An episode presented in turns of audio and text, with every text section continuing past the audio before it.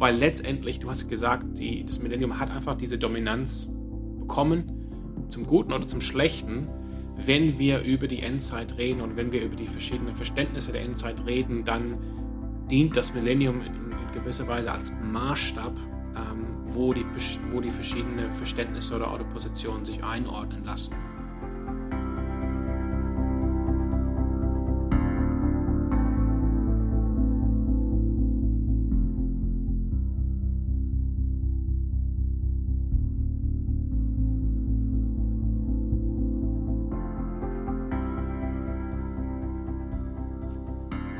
Herzlich willkommen zu Studentenfutter. Richtig schön, dass ihr diese Woche eingeschaltet habt und dass ihr mit mir und dem Sam gemeinsam Hi guys. äh, jetzt rein startet in diese zweite Folge der Eschatologie und wir uns jetzt diese Woche überblicksmäßig der Frage stellen, was hat das mit dem Millennium auf sich? Wo steht das in der Bibel? Und wir gucken uns in so einem ersten Blick schon mal die Position an, die wir dann die nächsten Wochen über im Detail und wirklich schwarzbrotmäßig auch dann anschauen wollen. Genau. Ja, es geht um das Millennium und ähm, wer, ja, man muss jetzt nicht zu alt sein, aber wer, wer das erlebt hat im Jahre 1999, der wird wissen, was Millennium ist. Damals war Millennium überall zu lesen, auch zu sehen. Und es ging natürlich darum, dass wir in das dritte Jahrtausend, also das dritte Millennium, eingehen, seit, der, seit Beginn der Zeitrechnung, seit der Geburt Christi. Ähm, genau, das heißt Millennium heißt einfach auf Lateinisch, also vom Lateinischen 1000 Jahre. 1000 Jahre. Aber es bezieht sich, wenn wir jetzt über das Millennium reden, dann reden wir jetzt nicht über das dritte Millennium unserer äh, heutigen Zeitrechnung, sondern wir reden über eine Stelle aus der Offenbarung, aus dem letzten Buch des Neuen Testamentes, wo das auch, wo auch von 1000 Jahren gesprochen wird. Und eben die lateinische Übersetzung ist da per annos mille, also für 1000 Jahre. Und daher kommt es das Wort Millennium. Ja, wir sagen heutzutage Millennium. Früher in der Kirchengeschichte hat man nicht das lateinische Wort für 1000 benutzt, äh, um sich damit zu identifizieren, sondern das griechische, Ja. Chi- Chile, Chili, ich glaube Chilioi. Chilioi. Äh, genau, und daraus ist dann der Chiliasmus entstanden. Ja. Genau, das waren praktisch äh, die antiken oder die ganz, ganz alten Millennialisten, Ja. äh, die eben an dieses tausendjährige Reich in einem wörtlichen Sinne geglaubt haben. Schon, oder? Ja, ja. Wobei wir bewegen uns jetzt schon irgendwie in die Thematik selber. Ne? Also Ja. ich glaube, alle würden sagen, sie, sie bejahen, sie glauben schon, dass es 1000, dass es diese 1000 Jahre gibt. Die Frage ist nur, und dass es die wörtlich gibt, dass sie jetzt nicht äh, rein abstrakt sind. Aber die Frage ist, wie? Wie gibt es die? Ja? Und wie werden sie erlebt? Aber da, damit damit sind wir schon ein bisschen zu weit gesprungen. Ja. Ja, aber ich meine, das ist ja im Endeffekt das. Also, wir merken schon, oder man merkt eigentlich schon, dass wenn man nur so im Ansatz darüber anfängt zu sprechen, dass man sich in ein Gewässer bewegt, wo man eigentlich jetzt kaum mehr eine allgemeine Aussage treffen kann, Ja. sondern man schon so spürt, dass die einzelnen Positionen da irgendwie eine ganz stark prägende Sicht auf diese Stelle haben. Äh, und dass es ein spannendes und sehr umstrittenes Thema auch ist, deswegen. Und ich würde sagen, Sam, wir Ja, vielleicht le lesen, lesen wir ja. einfach mal die Stelle. Die Stelle ist in, also falls ihr zu Hause eure Bibeln aufschlagen wollt, Offenbarung, Kapitel 20. Und wir lesen die Verse einfach 1 bis 3, würde ich sagen. Hm. Ähm, nee, dann leben wir, sorry, nee, wir lesen ähm, die Verse 1 bis 5. Lass uns die Verse 1 bis 5. Offenbarung 20, 1 bis 5. Magst du vorlesen? Gerne. Und ich sah einen Engel vom Himmel herabfahren, der hatte den Schlüssel zum Abgrund und eine große Kette in seiner Hand. Und er ergriff den Drachen, die alte Schlange, das ist der Teufel und der Satan, und fesselte ihn für tausend Jahre, und warf ihn in den Abgrund und verschloss ihn und setzte ein Siegel obendrauf, damit er die Völker nicht mehr verführen sollte, bis vollendet würde die tausend Jahre. Danach muss er losgelassen werden für eine kleine Zeit. Und ich sah Throne, und sie setzten sich darauf, und ihnen wurde das Gericht übergeben. Und ich sah die Seelen derer, die enthauptet waren, um die Zeugnisse für Jesus und um des Wortes Gottes willen, und die nicht angebetet hatten das Tier und sein Bild und die seine Zeichen nicht angenommen hatten und ihre Stirn und auf ihre Hand, diese wurden lebendig und regierten mit Christus tausend Jahre. Die anderen Toten aber wurden nicht lebendig, bis die tausend Jahre vollendet wurden. Dies ist die erste Auferstehung. Und dann Vers 6 heißt es, Selig ist der und heilig, der Teil hat an der ersten Auferstehung. Über diese hat der zweite Tod keine Macht, sondern sie werden Priester Gottes und Christi sein und mit ihm tausend Jahre regieren. Genau, das, das sind die Verse, das ist die Ja. Stelle, wo, und wir haben es mehrfach jetzt gehört, tausend Jahre, tausend Jahre, tausend Jahre. Ähm, warum, warum, wir machen jetzt diese Serie über Eschatologie. Ja, Über die, wir haben das jetzt auch letzte, letzt, in der letzten Folge besprochen, was hat es alles auf sich mit Eschatologie, warum ist es wichtig. Warum kommen wir jetzt zu dieser Stelle als nächstes oder als erste Stelle, wo wir jetzt schauen, okay, wie, wie, wie wollen wir über die Endzeit reden, über die, über die Eschatologie reden? wir, also wir hatten es ja letzte Woche, dass es in der Eschatologie ganz viel über zukünftige Ereignisse geht, beziehungsweise um Prophet, über Prophetien, die von der Zukunft und von Ereignissen, die noch ausstehen werden, ja auch berichtet. Und es geht ja fundamental darum, wie wir an diesen Punkt kommen, wo wir mit Jesus auf der neuen Erde und im neuen Himmel vereint sind. Das ist so ja im Endeffekt das große Ziel. Und die Frage ist, wie kommen wir dahin und was sind relevante und entscheidende Dinge, die in der Zwischenzeit auch noch passieren? Also auf was dürfen wir uns vorbereiten und Ja. was dürfen wir erwarten? Und das ist natürlich was, was auch unsere Perspektive und unsere Sicht heute prägt. Das Ziel, das heißt, das Ziel ist allen klar. Genau. Das Ziel ist Auferstehung von den, vom Tod, also dass, dass alle auferstehen von den Toten. Absolut. Und wir, wir, wir zu Jesus, wenn wir zu Jesus gehören, wir gehen hinein in, auf die neue Erde und leben in aller Ewigkeit in der Gegenwart Gottes und in der Gegenwart von Jesus Christus. Das, das ist das Ziel und da sind wir alle einig. Die Frage ist, wie, wie kommen wir dahin? Was passiert in der Zeit zwischen jetzt und dann? Absolut. Und da ist natürlich, wenn es hier heißt in Offenbarung 20, dass wir von einer Zeit von tausend Jahren reden, wo Jesus regieren wird, wo der Satan anscheinend gebunden wird oder ja doch gebunden wird in irgendeiner Art und Weise Äh, und wo eine Auferstehung passiert Ja. und offensichtlich hier Leute, die gestorben sind durch das Schwert für das Zeugnis von Jesus Christus und die sich gegen dieses Tier und dem Zeichen des Tiers, also Dinge, die davor in der Offenbarung auch berichtet wurden, widersetzt haben. Das ist schon ein, relevante, also ein rele- relevantes Ereignis, was uns ja auch natürlich betrifft als Christen. Weil wir uns Ja. würde ich jetzt mal sagen, genau damit ja auch identifizieren würden, mit diesen Personen, die dann mit Christus regieren werden. Ähm, und dementsprechend ist es nicht egal, wie diese Passage zu verstehen ist. Ja, aber ich meine an sich, ne? wenn wir jetzt sagen, okay, letzte Woche machen wir die, die erste Folge Eschatologie, jetzt machen wir die, die nächste Folge und es geht irgendwie ein bisschen tiefer rein. Wir hätten jetzt gemeinsam, äh, du und ich, unser äh, Matthäus-Evangelium aufschlagen und Kapitel 23, 24, 25 lesen und dort starten. Aber wir starten eben hier in Offenbarung. Warum?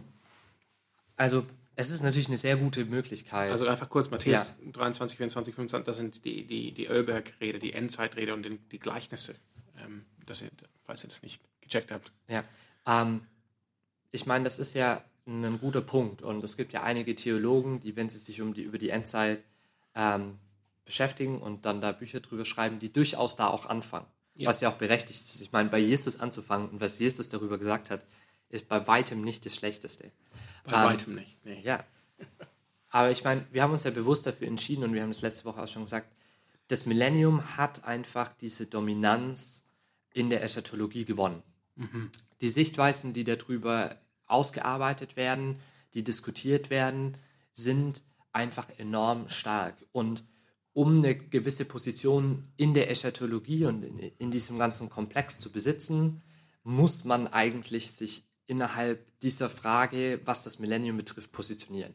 Also ich glaube, ich kenne niemanden, ich kenne keinen einzigen Theologen, der sagt, äh, ich habe da keine Meinung, aber ich habe zu diesem, diesem, diesem, diesem und diesem Thema in der Eschatologie eine eindeutige Meinung und die ist begründet und ich positioniere mich dort. Mhm. Das, das gibt es einfach de facto nicht, weil das so eine prominente und so eine große Diskussion ist. Und weil es eine Diskussion ist, die uns natürlich auch als Christen in der Gemeinde und äh, darüber hinaus auch beeinflusst Ja, und beschäftigt. ja. Weil wir hören das, wenn man, wenn man sich mit Theologie beschäftigt, wenn man auf YouTube unterwegs ist, ähm, man trifft Leute, die diese Position vertreten. Ja. Ähm, und Über, über die wir gleich reden werden. Genau. Äh, und wir leben in Gemeinden, die eine gewisse Position vertreten und das eben halt nicht offensichtlich tun. Äh, und das ist natürlich schwierig, weil es gibt in Summe insgesamt äh, drei bis- beziehungsweise so dreieinhalb pos große Positionen, Ja. die das Millennium betreffen äh, und die natürlich gravierende Folgen auch haben und die schon auch eine Auswirkung auf die andere Theologie haben. Wir haben das letzte Woche versucht auch deutlich zu machen, dass die Eschatologie und die Position, die man vertritt, ja auch Einfluss darauf hat, auf die anderen Positionen.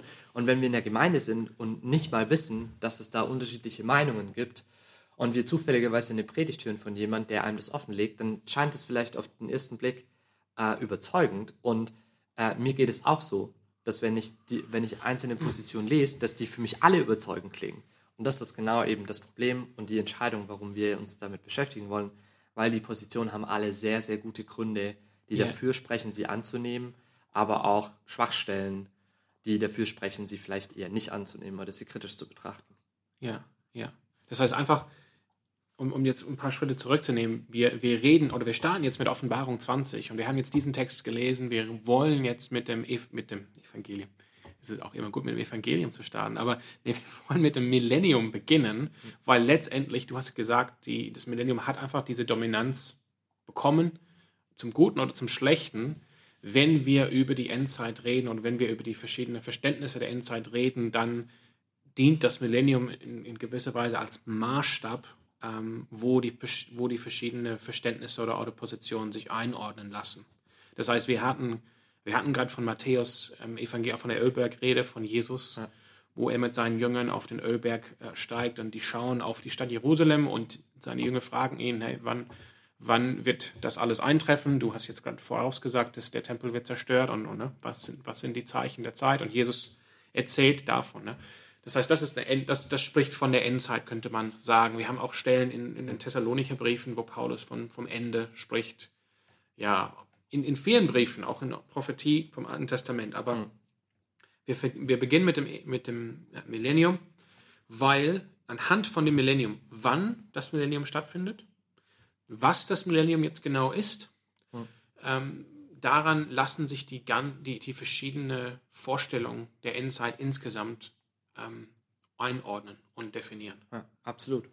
Und deshalb, ähm, je nachdem, wie man das, und das ist einfach so geworden, ne? je, je nachdem, wie man das Millennium sieht, ähm, hat man deshalb so und so ein Verständnis von dieser Prophetie in Jesaja oder in Hesekiel oder in Daniel. Man versteht die Endzeitrede Jesu so, dass, dass seine Worte auf Jerusalem beziehen sich auf das oder eben nicht auf das, sondern auf das andere. Ne? Das, gleich werden wir das alles enthüllen äh, oder in den nächsten Folgen, aber, aber deshalb, deshalb starten wir jetzt mit dem, mit dem Millennium. Ja. Und ich meine, auch wenn wir jetzt hier verschiedene Positionen ähm, ja, beschreiben oder betrachten, finde ich, ist es auch an der Stelle ja nochmal wichtig, kurz sich klar zu machen, dass ähm, das jetzt nicht das Ziel von dieser Nennung ist, dass man sich da einordnen muss Nee. Mhm. und dass es irgendwie nur die gibt oder nur die gibt. Und wenn man daran glaubt, muss man alle Aussagen, die in, der, in dem Lager klassischerweise getroffen werden, auch wirklich halten. Das ist ja nie so. Es gibt da auch immer Varianz und es gibt da auch immer Diskussion, gerade würde ich sagen in der Eschatologie, aber es soll eine Hilfestellung sein, glaube ich, ein erstes Verständnis oder ein besseres Verständnis dafür zu gewinnen, ähm, wie man eben, wie du gesagt hast, diese ganzen kleinteiligen Details, die in dem, in dem Bereich irgendwie auftauchen und denen man begegnet, auch täglich beim Bibellesen, wie schaffe ich das, die einzusortieren in diesen Gesamtblick und auch in den Gesamtblick mit der endzeitlichen Perspektive.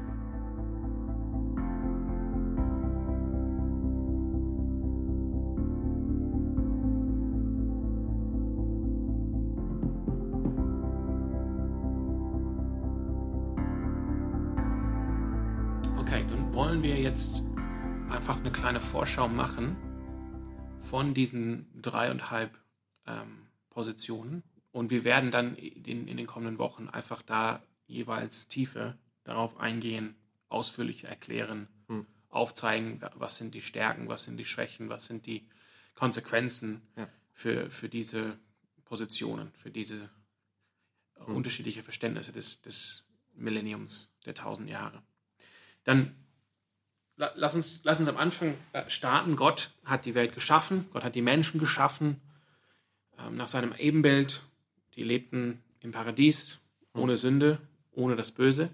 Dann kommt der Sündenfall, die Menschheit fällt in die Sünde und dann haben wir die ganze Geschichte des Alten Testamentes, ist Gott arbeitet durch, durch Schatten, äh, durch, durch Muster ähm, auf den Tag hin, dass er Erlösung bringt für die gefallene Schöpfung, aber vor allem für die gefallene Menschheit.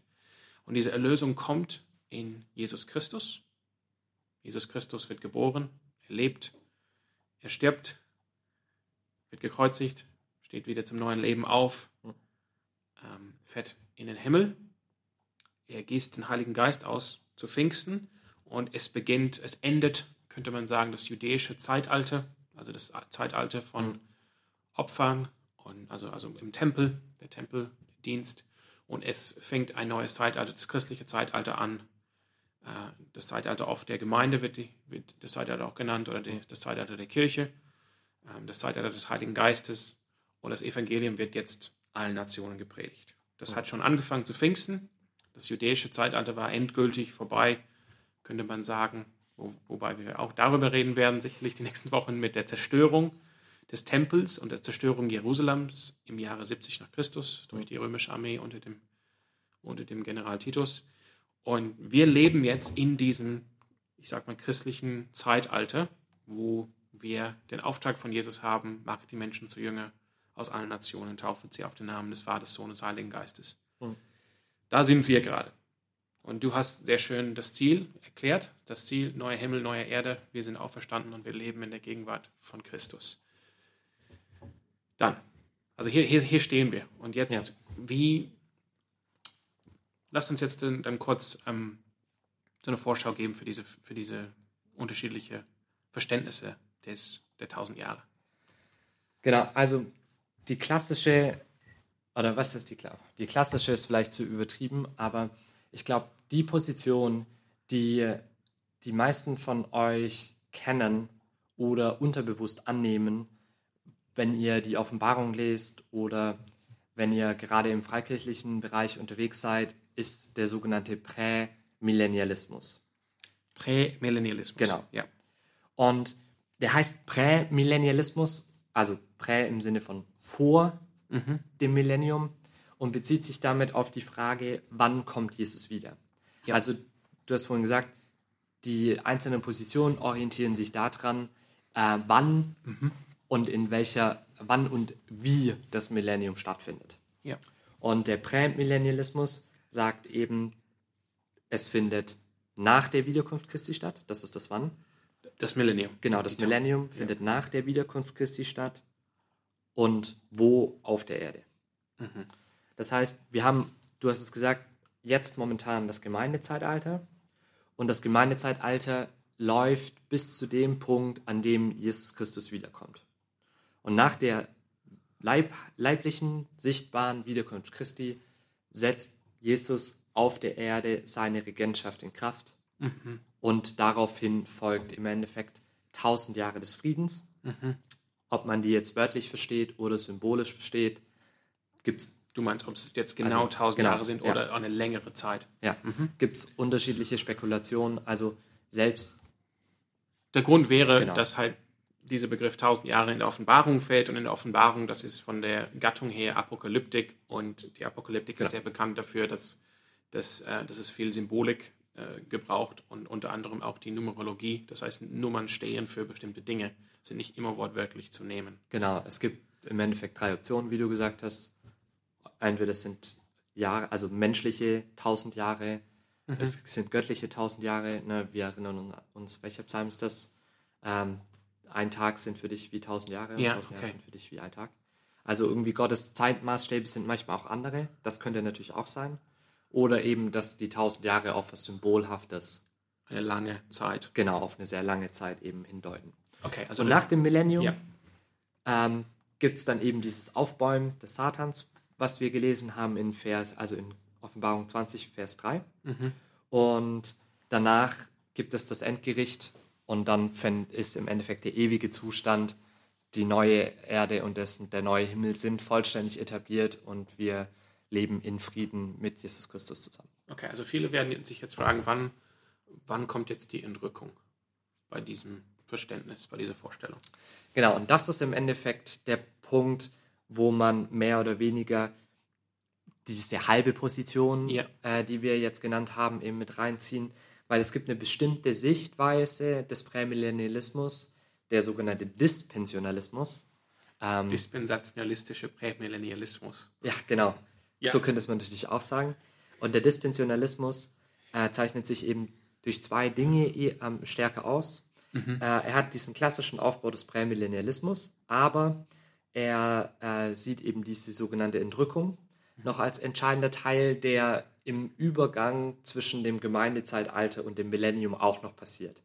Also die Gemeinde, die also an diesem Übergang lebt, die wird entrückt. Also es gibt die erste Auferstehung aller Gläubigen und die werden mit den bereits Lebenden eben zu Jesus hochgenommen, Entrückt. entrückt, genau, äh, damit die eben von der Erde entfernt werden und dann wird es nochmal richtig übel, die sogenannte große Trübsalzeit Ja. tritt entweder dann ein oder es passiert mitten in der Trübsalzeit oder danach. Äh, das ist auch nochmal dann so eine Steht alles zur Diskussionsfrage. Diskussion, Genau. ja. Und dann kommt Jesus eben mit seiner Gemeinde, die er davor entrückt hat, auf die Erde wieder, nachdem der Teufel gebunden ist, um dann die tausend Jahre zu regieren. Und um seine Regentschaft Genau, aufzustellen. Und er kommt nach Jerusalem, Genau. im Nahen Osten. Also Ja, diese Stadt. Ja, genau. Das ist der, eben der zweite Punkt, den du gerade schon so ein bisschen angedeutet hast. Der Dispensionalismus hat eben eine sehr starke Trennung zwischen dem Juden, äh, zwischen den Juden und den Christen äh, und sieht immer noch eine Heilsgeschichte im jüdischen, in der jüdischen Nation und dementsprechend wird praktisch Christus nicht einfach mit allen Christen regieren, sondern äh, er wird das eben in Jerusalem tun und das jüdische Volk spielt dort auch nochmal eine zentrale Rolle. Okay, also einfach, um das jetzt zusammenzufassen, der klassische Prämillennialismus, wir sind jetzt in der Zeit, wo es darum geht, die Menschen zu Jünger zu machen. Ähm, irgendwann kommt ähm, das Ende sozusagen. Genau. Ähm, die Kirche oder die Gemeinde wird entrückt, Ja. ähm, trifft Jesus in den Wolken, wie es schön sagt, wie es schön heißt, kommt mit ihm dann zurück Hm. und regiert mit ihm tausend Jahre, also auf der Erde, von Jerusalem aus. Nach diesen tausend Jahren wird Satan frei gelassen für eine kurze Zeit. Dann kommt die letzte Schlacht, also Armageddon, und dann das letzte Gericht und dann das neue Zeitalter vom neuen Himmel und von der neuen Erde. Der dispensationalistische Prämillennialismus unterscheidet sich nur davon, dass ähm, diese Entrückung je nachdem vor oder mitten in der Trübsal passiert und dass dann im, im, im tausendjährigen Reich es, es unterschiedliche Pfaden gibt, sage ich mal, für die Kirche auf der einen Seite und für Israel auf der anderen Seite. Okay, das ist so, das ist die erste Position. Das heißt, Prämillennialismus, das, was wir lesen in Offenbarung 20, liegt vor uns Genau. Ja. und wird eines Tages eintreten hier auf diese Welt, auf diese Erde, die wir schon kennen. Im Endeffekt, die nächste Position wäre Ja. dann der sogenannte Amillennialismus. Also wir sehen hier, die Positionen titulieren sich oder wurden tituliert nach dem Bezug, wie sie eben das Millennium, Millennium. verstehen. Ja. Mhm. Ähm, A ist hier die Negation. Einfach, also kein Millennium, was ein bisschen missverständlich ist, weil du hast es vorhin schon gesagt, äh, im Endeffekt jede Position geht von einem Millennium aus Ja. oder von einem goldenen Zeitalter, Ja. sage ich jetzt mal. Ähm, der Amillennialismus würde eben sagen, es gibt jetzt kein zukünftiges Millennium, also keine zukünftige Regentschaft oder kein zukünftiges goldenes Zeitalter, sondern das Gemeindezeitalter. Auf der Erde. Genau, auf der Erde. Sondern das Gemeindezeitalter, in dem wir leben, wird dadurch beendet, dass Jesus eben wiederkommt, dass die Auferstehung der Gläubigen und die Auferstehung der Ungläubigen zum Gericht geschieht und dann eben danach der ewige Zustand, das neue, die neue Himmel, äh, die neuen Ja. Himmel und das, die neue Erde eben entstehen und etabliert werden und wir dann dort mit Jesus in Ewigkeit leben. Genau. Das heißt, Das heißt, die, die, das Gemeindezeitalter ist Ja. de facto das Millennium. Der Millennium ist jetzt nicht wörtlich zu verstehen 1000 Jahre, sondern ähm, eine lange Zeit und bezieht sich auf die Zeit zwischen der Himmelfahrt Jesu und seiner Wiederkunft. Nach dem Motto, Jesus regiert jetzt zu Rechten des Vaters im Himmel, alle Macht und Autorität ist ihm gegeben auf Ja. Himmel und auf Erde, sagt er seinen Jüngern. Ja. Und darum geht, ne, die Welt steht euch offen, das Evangelium Mhm. wird allen Nationen gepredigt. Und dann am Ende dieses Zeitalters wird, wird es zu einer Trübsal kommen. Hm.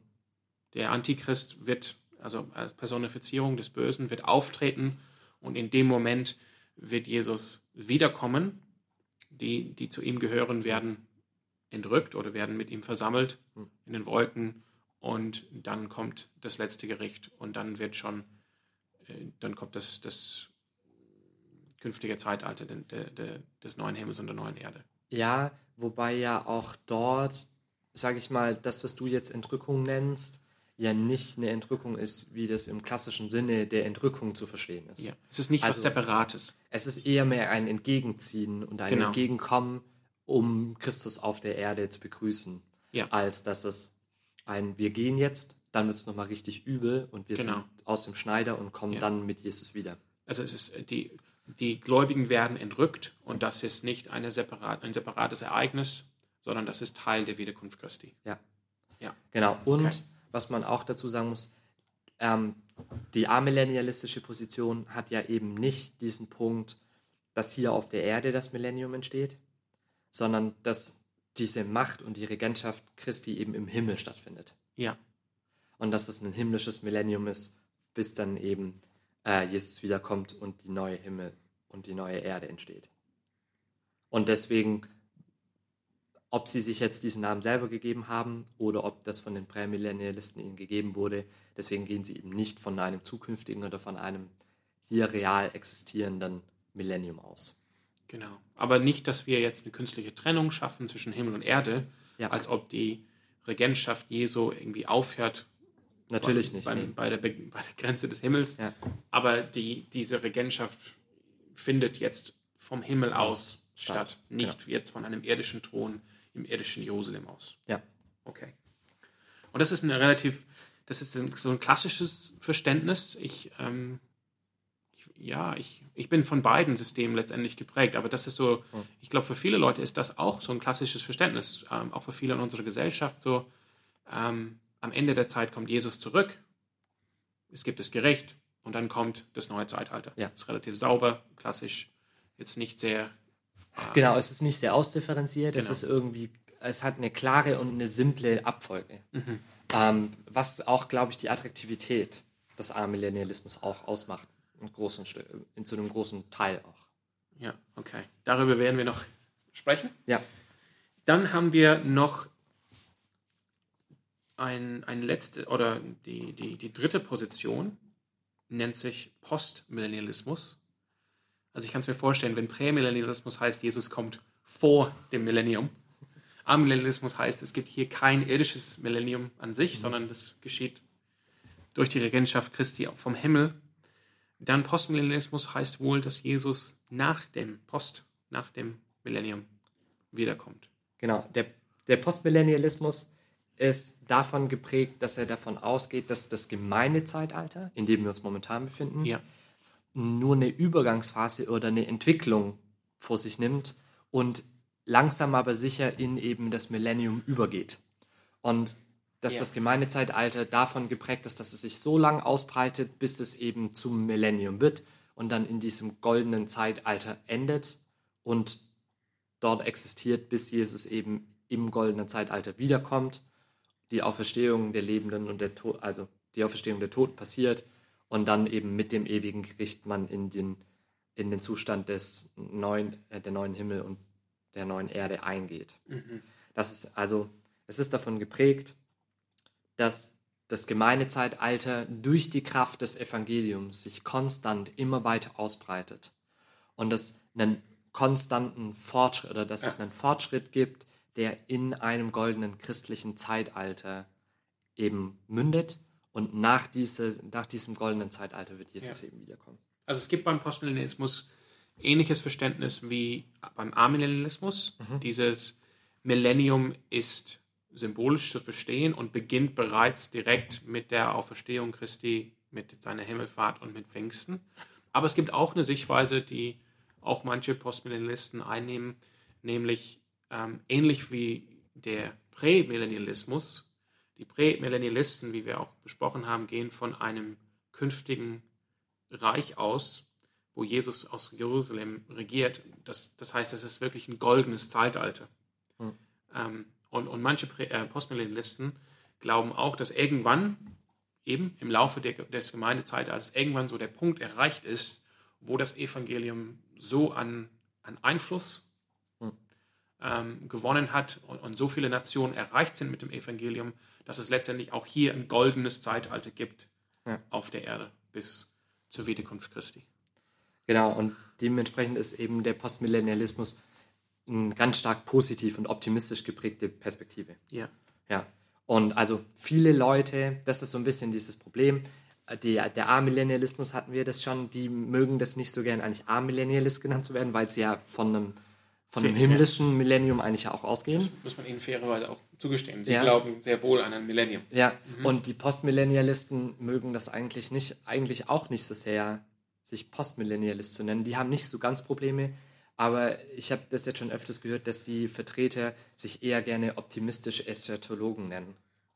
Weil sie optimistisch unterwegs sind. Genau, ja, weil das Ja. im Endeffekt das Markenzeichen des Postmillennialismus auch ist. Ja, das werden wir auch vertiefen. Aber wenn, wenn ich jetzt Prämillennialist bin, dann, wenn ich dispensationalistische Prämillennialist bin, Ja. dann ist meine Erwartung, was als nächstes passiert in der Zeitstrahl der Eschatologie, ist die Entrückung. Ich kann mich darauf freuen, bevor es zur großen Trübzeit kommt, je nachdem oder mittendrin. Aber gehen wir von dem klassischen Prämil äh, dispensationalistischen, prämillennialistischen Ansatz aus. Ich freue mich auf das nächste, das ist nämlich die Entrückung der Gläubigen. Als klassischer Prämillennialist kann ich mich erstmal auf eine große Trübsal freuen. Schön, bis ich dann entrückt wird, aber dann habe ich dann die, das Millennium vor mir, wo ich äh, mit Jesus regieren darf.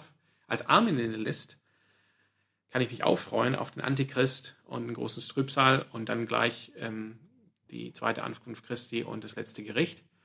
Aber als Postmillennialist freue ich mich eigentlich darauf, dass nach und nach das Evangelium wächst und wächst und wächst.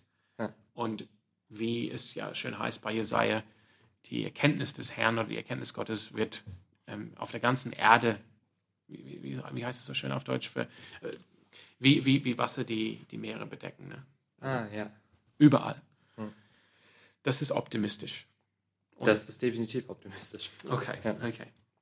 Also das sind so die dreieinhalb ähm, klassische Sichtweisen von, von was auf uns zukommt. Absolut. Und ich meine, wenn ihr so ein bisschen die Bibelstelle, also die Offenbarungsstelle so im Hinterblick hattet, dann merkt ihr schon, okay, ähm, da gibt es einzelne Punkte, die Ja. vielleicht da in einem Konflikt stehen und die Klärungsbedarf haben. Und genau das ist das, was wir jetzt die nächsten Wochen machen wollen. Wir wollen uns eine Position raussuchen. Wir wollen angucken, wie passt diese Bibelstelle, was übrigens die einzige Bibelstelle ist, wo von 1000 Jahre oder von diesem tausendjährigen Reich aktiv gesprochen wird. Ähm, wir wollen uns anschauen, wie diese Position diese Stelle versteht, was ihre Gründe dafür sind.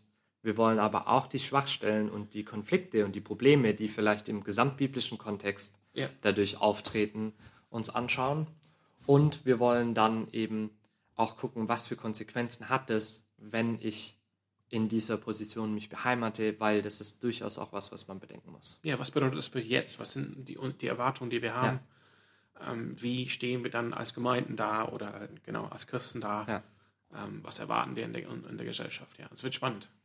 Ja, ich freue mich schon richtig drauf und ich hoffe, ihr schaltet nächste Woche wieder ein, wenn wir dann in den Prämillennialismus und zwar zuerst in den historischen und dann in den dispensionalistischen Prämillennialismus einsteigen. Und bis dahin wünschen wir euch noch eine schöne Woche. Ciao, guys.